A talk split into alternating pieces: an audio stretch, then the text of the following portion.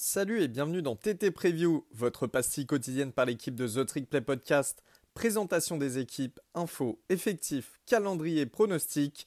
Les amis, vous saurez tout de la saison 2023. Bonjour à toutes, bonjour à tous, bienvenue dans votre nouvel épisode de The Trick Play. Aujourd'hui, épisode preview. Et oui, épisode preview en milieu de septembre. Et on change un petit peu. Et pourquoi vous me demanderez bah Parce que tout simplement, on va parler de l'Ivy League. Et oui, euh, pourquoi l'Ivy League? Parce que c'est un sujet qui me tient à cœur, tout simplement, et j'avais envie de le faire. Et comme euh, bah, je fais un peu ce que j'ai envie de faire, bah voilà, on fait un petit épisode preview. Euh, alors pourquoi un épisode preview au milieu du mois de septembre? Bah, Parce que tout simplement, l'Ivy League fait sa rentrée ce week-end. Et oui, les nerds, ils font pas les, choses comme à leur sauce, comme ils ont envie. Et eux, ils commencent en week 3, ils finissent, ils finissent en semaine 12. Euh, ils jouent 10 matchs, euh, pas de bye week, et voilà, ils partent en vacances. Pas de qualification pour les playoffs FCS, pas de machin truc, nanana. Ils jouent 10 matchs, merci, au revoir, et ils retournent à leurs chères études, j'ai presque envie de dire. Alors, je vais découper la preview euh, de façon assez simple, c'est-à-dire que je vais faire d'abord un avant-goût général de la conférence, c'est-à-dire voilà, juste comme ça vous avez si vous voulez avoir 2-3 infos dessus, vous écoutez ça, et puis après je rentrerai peut-être un peu plus dans les détails dans chaque programme, sachant que je vais y passer euh, un temps assez euh, réduit pour pas qu'il euh, y ait trop d'informations d'un coup, et que ça vous ennuie de trop. pour les fans de draft, je parlerai simplement de deux noms à suivre en début, comme ça vous êtes à peu près tranquille, et vous pouvez arrêter l'enregistrement au bout de 5 minutes. Voilà, je suis quand même sympa comme garçon. Alors, petit rappel historique, Live League c'est quoi League C'est euh, euh, un ensemble de conférences, de 8 conférences de euh, la zone nord-est des États-Unis. Donc, non Stanford, non Cal ne font pas partie de l'Ivy League. L'Ivy League, c'est seulement des facs de la côte est, notamment nord-est des États-Unis. Alors, c'est une division de conférence qui a été créée en 1954, même si le terme date des années 30, ça reste quand même relativement neuf pour quelque chose, pour des facs qui sont très très très très anciennes, elles sont même plus vieilles que moi, ça vous donne un ordre d'idée de, euh, leur ancienneté, on va dire. Euh, et puis voilà, pour rappel, hein, le premier match de college football en 1869, c'était entre Princeton, fac de la Ville, et Rogers, fac actuelle de la Big Ten. Alors ce que je vous propose, c'est euh, un de ces quatre, on se fera peut-être un épisode un peu plus euh, axé histoire, la vie league, euh, voilà, leur importance, l'importance de l'histoire du college football. Mais pour vous donner un ordre d'idée, et eh ben en fait c'est simple, la vie league a dominé très largement le college football entre 1869 et on va dire le début de la Seconde Guerre mondiale. Et encore aujourd'hui, Yale est le programme qui a le plus de titres nationaux. Et oui, plus que Alabama, ni plus ni moins. Voilà, voilà. Alors, euh, je pense que c'est important même que je, euh, je rappelle ou je, vous apprenne quelles sont les facs qui font partie de la Ivy League, donc elles sont au nombre de 8. Euh, il y a les, les Bears pardon, de, des Brown, Brown pardon, qui, sont, qui vivent du côté de Providence dans le Rhode Island. Il y a la fac de Columbia du côté de New York, à Manhattan. Il y a la fac de Cornell du côté d'Ithaca, pareil dans l'État de New York. Il y a euh, Dartmouth euh, du côté de Hanover dans le New Hampshire. Il y a euh, tac tac tac Harvard du côté de Cambridge dans la banlieue de Boston dans le Massachusetts. Il y a Penn, pardon, l'University of Pennsylvania du côté de Philadelphie dans l'État de Pennsylvanie. Et pour terminer, Princeton du côté euh, de Princeton dans le New Jersey et il y a du côté de New Haven dans le Connecticut. Voilà pour vous donner un ordre d'idée de force en présence euh, de la conférence. Alors, on va parler draft, comme ça au moins ça sera évacué. Alors, historiquement, depuis quelques années, euh, la Ivy League envoie quand même de moins en moins, on va dire, de joueurs en euh, draft euh, dans NFL pardon. Euh, cette année deux noms notamment à noter. alors un du côté d'Yale, un côté du Harvard, de Harvard. Du côté de c'est Kieran Amegaji, le offensive tackle, voilà, qui est attendu deuxième jour on va dire concrètement. donc ça c'est plutôt, plutôt intéressant comme prospect. il a la taille, il a plutôt des bons pieds et il devrait être, voilà, je pense, sans problème drafté cette année. Le deuxième nom, c'est. Alors lui, il pète, il pète, il pète, il pète. Vous allez voir, il vient d'Harvard. Il s'appelle Thor Griffin. Et voilà, c'est le defensive tackle. Alors lui, il n'a pas forcément le gabarit, mais il a la puissance physique et la vitesse pour être un joueur assez intéressant. avec un nom comme ça, pardon, mais t'es obligé d'être bon en college football, on est bien d'accord. Voilà pour les deux noms à, à garder en mémoire. Alors, je, vous connaissez mon absence d'expertise totale dans le scouting. Je laisse ça à, à Ryan et à, Valentin, bien évidemment. Donc, je pense qu'ils vous en parleront peut-être un petit peu plus d'ici avril prochain. Voilà, voilà pour un, pour un état des lieux des draftables, on va dire, cette année. Euh, pour un point de vue sportif. Alors, ce point de vue sportif. Euh, on va dire concrètement, il y aura euh, trois niveaux dans la League cette année. Un niveau très élevé qui, qui verront trois équipes jouer le haut du tableau et probablement le titre. c'est Yale, c'est Princeton et c'est Penn. Voilà. Penn, qui, euh, pas un nom qui revient habituellement, mais là pour le coup, ça devrait le faire. Ces trois équipes devraient se jouer euh, le titre. Derrière, il va y avoir un ventre mou avec, on va dire, deux ou trois équipes. Ce ventre mou, il devrait se comporter d'Harvard et que de Columbia. Et derrière, on devrait avoir euh, deux autres noms ou trois autres noms où ça risque d'être un petit peu plus compliqué. Columbia, Brown et Cornell. Voilà pour vous donner un petit peu, et Dartmouth, pardon, et vous donner un petit peu un ordre d'idée général sur ce qui va se passer. Alors, il y a pas mal de quarterbacks de retour cette année, ça c'est plutôt intéressant. Et vous verrez que bah, les équipes qui ont leur quarterback de retour devraient bien figurer encore une fois cette année. Alors, je vous propose maintenant de faire un, point de vue un peu plus précis des équipes. Alors, je vais essayer d'être le plus rapide possible pour ne pas vous ennuyer trop. Euh, je vais faire ça tout ordre alphabétique. Et donc, je vais commencer par Brown, les Bears de Brown. Euh, voilà, c'est, euh, on va commencer bah, très clairement par l'équipe qui devrait être le plus en difficulté, cette année, notamment en Navy League. Du côté de leur match out of conference, donc ils sont nombre de 3, ça devrait le faire. Central Connecticut et Brian ne devraient pas poser trop de soucis. Ça va être un petit peu plus compliqué contre Rhode Island. Par contre, dans le match de rivalité entre l'équipe du Rhode Island, vous l'avez bien compris.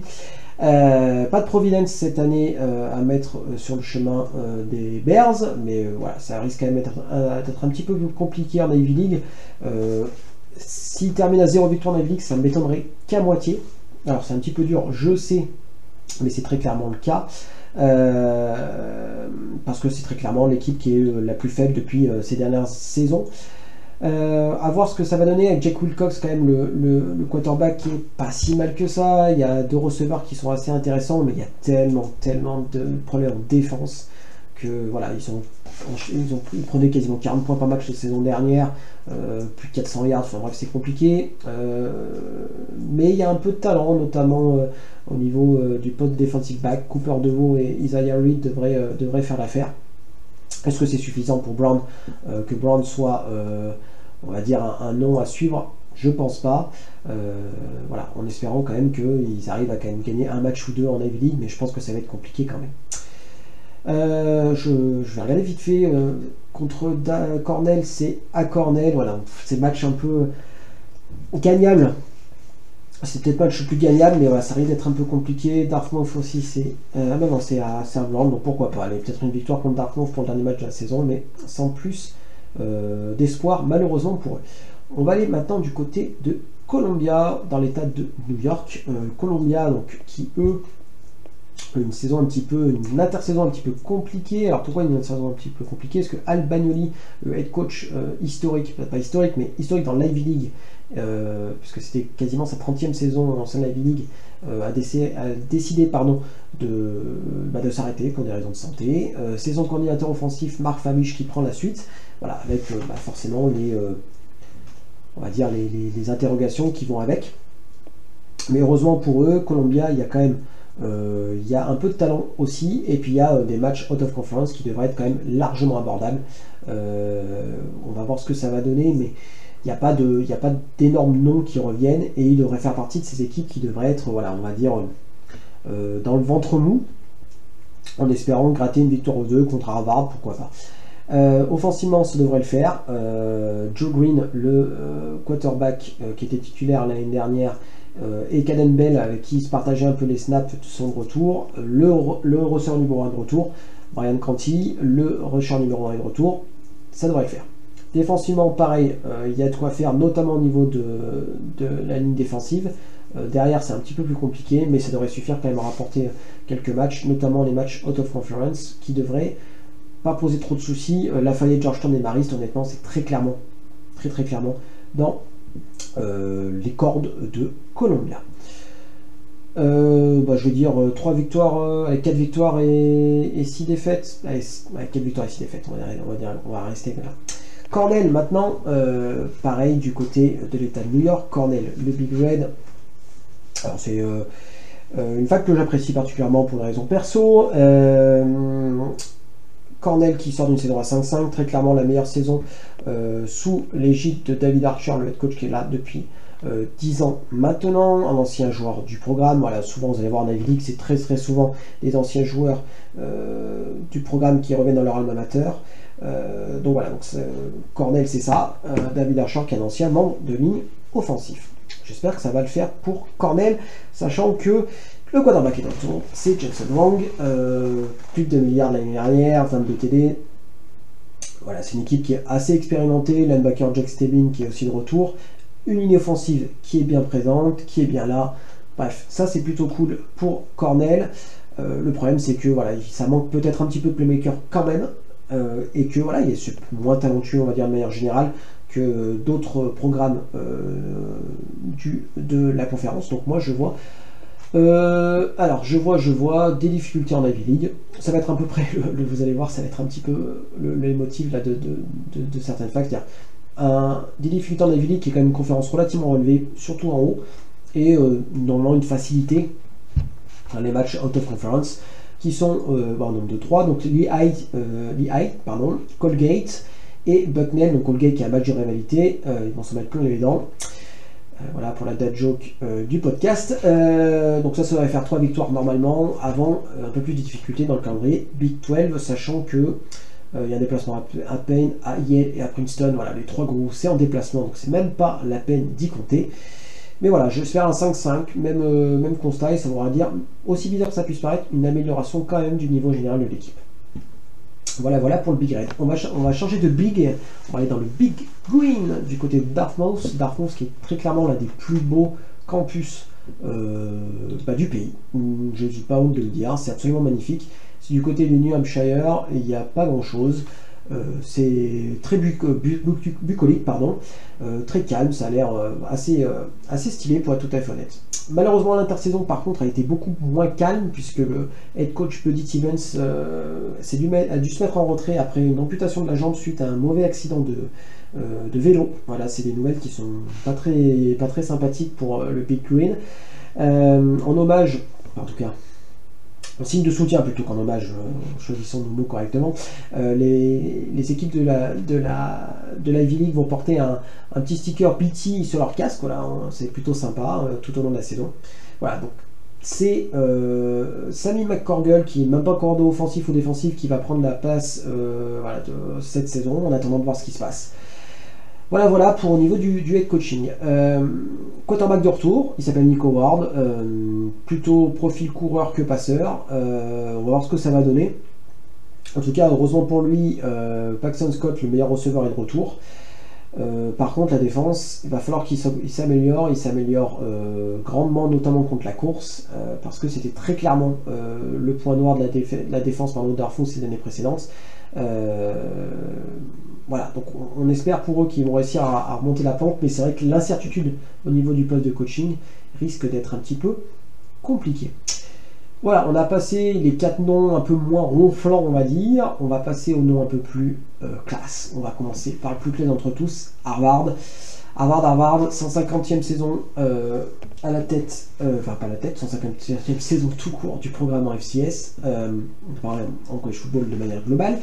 Euh, alors Harvard, le problème c'est que, et eh ben pour le coup, là, défensivement, ça devrait le faire. Offensivement, par contre, ça va être un petit peu compliqué puisque bah, Charlie Dean, le quarterback, est parti. Leur meilleur rusher est parti. Donc euh, voilà, c'est offensivement c'est très clairement la point d'interrogation et dans une ligue où euh, c'est probablement le seul programme qui offensivement se pose des questions, je pense que ça va être un petit peu compliqué. Défensivement ça va être cool, j'ai parlé de Thor Griffin euh, juste avant, il y a une defensive line qui devrait très très clairement faire le taf, mais, mais, mais, c'est compliqué. Et en plus c'est encore plus compliqué parce que le calendrier out of conference est pas simple du tout. pas simple du tout. Il y a Holy Cross, voilà, Holy Cross c'est compliqué. Euh, les deux autres matchs, ça devrait le faire, mais Holy Cross, c'est euh, top 10 FCS actuellement, donc euh, voilà, autre chose qu'une défaite serait quand même une sacrée surprise pour être tout à fait honnête. Mais voilà, il y a du talent, il y a Tim Murphy, le head coach, qui est là depuis maintenant bientôt 30 ans. Enfin voilà, c'est une, légende vivante du côté de Cambridge, donc pourquoi pas. Hein pourquoi pas, pourquoi pas, mais bon, on va voir, on va voir ce que ça donne. Mais voilà, ça ne sera pas une grande équipe du Crimson cette année. Et eh bien ça tombe bien, l'ordre alphabétique en tout cas fait bien les choses, puisque les trois équipes favorites et eh ben, seront, euh, seront, à la suite dans l'ordre alphabétique, et on va commencer par, euh, ben, par Payne, pardon, qui pour moi est l'équipe qui a plutôt le plus haut, on va dire, le plafond plus élevé, merci, j'en cherchais mes mots en français, c'est terrible, euh, avec notamment un, quarterback euh, très intéressant du nom de Hayden Seying, euh, qui, a été qui a pris un peu tout le monde par surprise l'année dernière et qui devrait faire une énorme saison encore cette année. voilà, alors, à côté, à côté, de lui en attaque, il n'y a pas forcément de nom très ronflant ou de, de certitude, mais lui, je pense qu'il est assez intéressant. Alors, c'est un vrai passeur, on va voir ce que ça va donner, mais je suis assez excité et surtout à côté de la défense euh, que ça va être très cool. Euh, il y a un front seven qui est très intéressant, même au niveau des defensive backs c'est très très cool. Euh, voilà, défensivement c'est très bien. Penn a fait sa meilleure saison l'année dernière depuis plus de 10 ans maintenant. moi j'en fais mes petits chouchous. Alors, je n'ai pas vraiment d'éléments pour dire Penn plutôt que Princeton ou, Yale, mais voilà, je sais pas pourquoi, je les sens bien, ça changerait un peu aussi, parce que historiquement, c'est pas forcément la fac qui réussit mieux. Euh, donc voilà, pourquoi pas Penn euh, Moi j'y crois, euh, j'y crois, j'y crois, sachant que en plus Penn a fait tomber l'année dernière Yale là-bas, enfin chez eux, pardon. Cette année le match sera, sera à Yale, mais bon, on ne sait jamais. Ça sera très clairement pour moi le match décisif de cette saison. Le vainqueur aura quand même de grandes chances de remporter la League derrière. Donc on suivra tout ça de très près, sachant que en plus au niveau des matchs out of conference pour euh, pour Penn, pardon, il n'y a rien d'insurmontable. Il y a Colgate encore, il y a Georgetown, il y a Bucknell. Enfin bref, tout ça c'est largement gagnable. On va aller du côté de Princeton maintenant. Euh, Princeton, voilà, c'est euh, peut-être l'équipe la plus forte ces dernières années en Ivy League, notamment au niveau offensif. Alors le problème, le problème, c'est que le quarterback est de retour, mais les receveurs sont partis, notamment Andrei Sivas, hein, on en a parlé, il a été drafté cette année. Euh, voilà, et en plus, Ryan Butler, le meilleur running back, est parti du côté de Stanford. Alors, on sait que c'est un peu le problème de la ligue, hein. c'est très difficile d'y entrer, c'est plus facile d'y ressortir. C'est-à-dire, vous vous êtes très fort, vous cherchez un à partir pour en UBS, c'est facile. Vous êtes très fort, vous êtes moins fort en UBS, vous allez chercher d'aller en Ivy League, c'est plus compliqué pour des raisons académiques évidentes. Donc voilà, Blake Stenstrom, le quarterback, le quarterback est, de retour, c'est un formidable joueur, ça devrait le faire, mais à qui va-t-il passer? J'en sais rien. Euh, la ligne offensive devrait pas être trop mal avec notamment Jalen Travis, l'offensive lineman, donc on va voir ce que ça va donner. Défensivement, ça devrait le faire, mais mais il y a euh, un point plus d'incertitude aussi bizarre que ça puisse paraître que Penn. Après, l'avantage de Princeton, c'est que souvent ça recrute mieux que Penn. Euh, ça, recrute un peu moins bien que Yale ou Harvard, mais ça recrute bien et donc en général, il reload assez bien pour de la League. Donc voilà. Euh, tac, tac, tac, et au niveau, alors je que je me souviens plus trop, euh, je regarde en, direct, ah oui, c'est vrai, ils vont du côté de San Diego en, match out of conference, donc assez sympa, ça devrait le faire, Bryant, ça devrait le faire, Lafayette, ça devrait le faire. Mais voilà, ce match, euh, cette fin de saison contre Yale, puis contre Penn, qui devrait être très très compliqué, et ça va jouer là-dessus. On finit par Yale, Yale le, vainqueur sortant de la League, 14 euh, mecs de retour, enfin 14 euh, joueurs qui étaient dans les halls Ivy League ou euh, recevant des votes qui sont de retour, enfin sur le papier, ça devrait le faire. ça serait très clairement une, sacrée surprise si c'est pas le cas, mais bon, voilà, comme il y a deux belles équipes en la, personne de Penn et Princeton, on n'est jamais à l'abri. Nolan Grooms, le quarterback titulaire, est de retour, le meilleur joueur offensif de Ivy League est de retour, donc ça c'est quand même très cool. Les deux running backs aussi. Enfin bref, honnêtement, ça serait quand même une sacrée surprise. Mais le college football est ce qu'il est, même en Ivy League, et on n'est pas à l'abri d'une surprise. Défensivement, pareil. Surtout que les Patterson, hein, un gros, euh, un gros edge, un gros edge avec un énorme moteur là qui est là. Euh, mais voilà, sait-on jamais, sait-on jamais ce qui peut arriver. Et puis en plus, pour le coup, Yale pour la EE, ils ont un calendrier out of conference pas simple. Il y a euh, voilà, qui, risque d'être en semaine 1 là ce week-end, euh, qui risque d'être une défaite directement. Il y a Morgan State et Sacred Heart, ça devrait passer. Mais voilà. Et puis il y a cette fin de saison à Princeton, à Harvard. On connaît l'importance de ces rivalités-là pour ces équipes-là. Concrètement, perdre à domicile contre Harvard, ça serait une sacrée, sacrée surprise, mais sait-on jamais. Donc voilà, moi je vais mettre une petite euh, piécette sur peine à titre perso, voilà, sans, sans élément aucun, mais voilà, j'ai juste envie que ça change un petit peu. Voilà, voilà pour un, point de vue un peu général de la conférence. Dernier petit point, comment on regarde l'Ivy League? Eh ben, C'est une bonne question. Bah, on cherche un stream déjà pour commencer. Et si on cherche un moyen un peu plus légal de le faire, eh ben, on prend un VPN et on, essaie de faire un compte sur ESPN Plus parce que quasiment l'intégralité des matchs sont sur ESPN Plus et ça c'est plutôt cool. Après, la League aussi l'avantage à 6 matchs euh, qui seront diffusés euh, sur les antennes d'ESPN, donc soit sur ESPN News, soit sur autre chose. Alors il y a 4 matchs qui auront lieu le vendredi soir, donc notez-le dans le calendrier. Euh, ce sera le 29 septembre, le 6 octobre, le 27 octobre et le 3 novembre, tout dans la nuit du vendredi au samedi à 1h du matin. Donc on a Columbia Princeton, Cornell à Harvard, Brown à Penn et Princeton à Dartmouth. Et on a deux matchs de samedi qui eux seront sur les antennes d'ESPN. Donc à mon avis, ça sera ESPN News et ESPN News.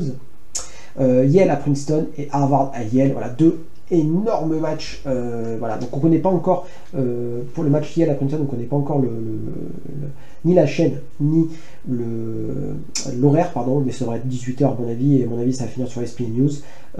Harvard, Yale, on connaît l'horaire, ça sera 18h, mais on ne connaît pas encore la chaîne, ça risque d'être ESPN News ou ESPN News. Voilà, voilà pour un point de vue un peu généraliste. J'ai essayé de faire court, j'ai essayé de faire concis pour pas vous abreuver euh, de, connaissances que je n'ai même pas moi-même, hein, parce que voilà, c'est parfois un petit peu compliqué de choper les infos à droite à gauche. On, coupe, on lit, on, essaye d'avoir des trucs, mais c'est pas toujours très simple.